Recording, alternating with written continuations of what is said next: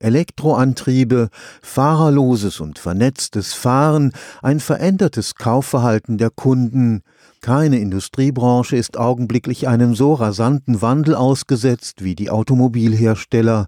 Die Gefahr ist groß, dass kleine und mittelständische Zulieferbetriebe bei dieser Geschwindigkeit der Veränderungen auf der Strecke bleiben.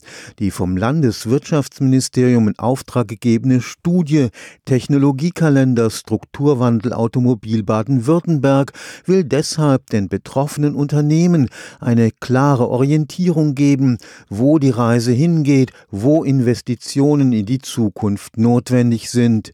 Gemeinsam mit dem Deutschen Zentrum für Luft- und Raumfahrt und dem Zentrum für Sonnenenergie und Wasserstoffforschung Baden-Württemberg wurden am Karlsruher Institut für Technologie die wichtigsten Trends in Sachen Automobilität identifiziert.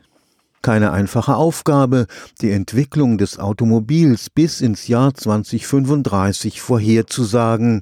Das wissenschaftliche Instrumentarium dafür sind sogenannte Delphi-Studien. Wir haben einschlägige Experten aus dem nationalen, aber auch internationalen Raum zu konkreten Technologien befragt, wie die sich entwickeln könnten, wie die Reifegrade sich über der Zeit entwickeln, was potenzielle Chancen in der Region sind. Dann haben wir dieses Feedback eingesammelt, verdichtet mit Studienergebnissen aus Sekundärliteratur und haben dann diese Ergebnisse nochmal den Experten zurückgegeben und diese Experten haben dann nochmal eingeschätzt, wie valide denn die Einschätzungen sind und daraus haben wir dann eben den Technologiekalender entwickelt. Florian Marthaler hat das Karlsruher Institut für Technologie im Rahmen des Forschungsverbundes vertreten und die methodische Seite der Delphi-Studie begleitet.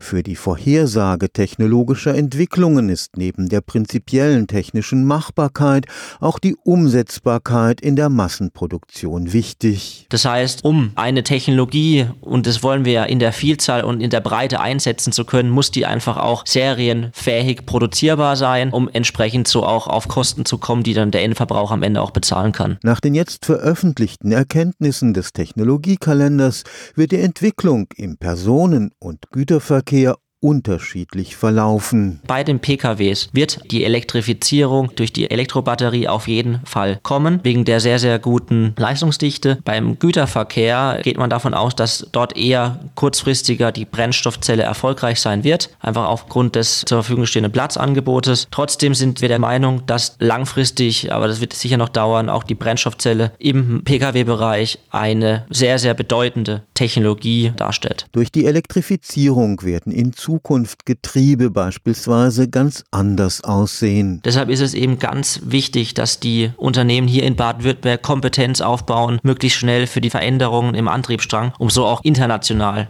wettbewerbsfähig bleiben zu können. Ein weiterer unaufhaltsamer Megatrend ist das fahrerlose Fahrzeug in diesem Kontext sind natürlich auch sehr, sehr viele Fragen in Wechselwirkung mit dem Rechtssystem zu beantworten, mit der Versicherung, wer übernimmt dann die Verantwortung bei gewissen Situationen und so weiter. Und da ist auf jeden Fall noch sehr, sehr viel zu tun. Die klare Gesetzgebung, die eben auch ein automatisiertes Fahren in Stufe 5 ermöglichen kann. Die wichtigsten Ergebnisse der Studie wurden in sogenannten Technologiesteckbriefen zusammengefasst. Ein Steckbrief soll sozusagen die relevantesten Informationen einer Technologie zusammenfassend darstellen. Man kann sich jetzt diesen Kalender durchaus vorstellen als Katalog, dass die einzelnen KMUs hier vorwiegend in Baden-Württemberg durchblättern oder durchscrollen können, bewusst auch suchen können nach bestimmten Kompetenzen, die notwendig sind, um dann eben Anknüpfungspunkte zu identifizieren, um dann eigene strategische Entscheidungen treffen zu können. Natürlich stehen die Kompetenzzentren der beteiligten Forschungseinrichtungen auch für die weitergehende Beratung der mittelständischen Unternehmen bereit. Stefan Fuchs Karlsruher Institut für Technologie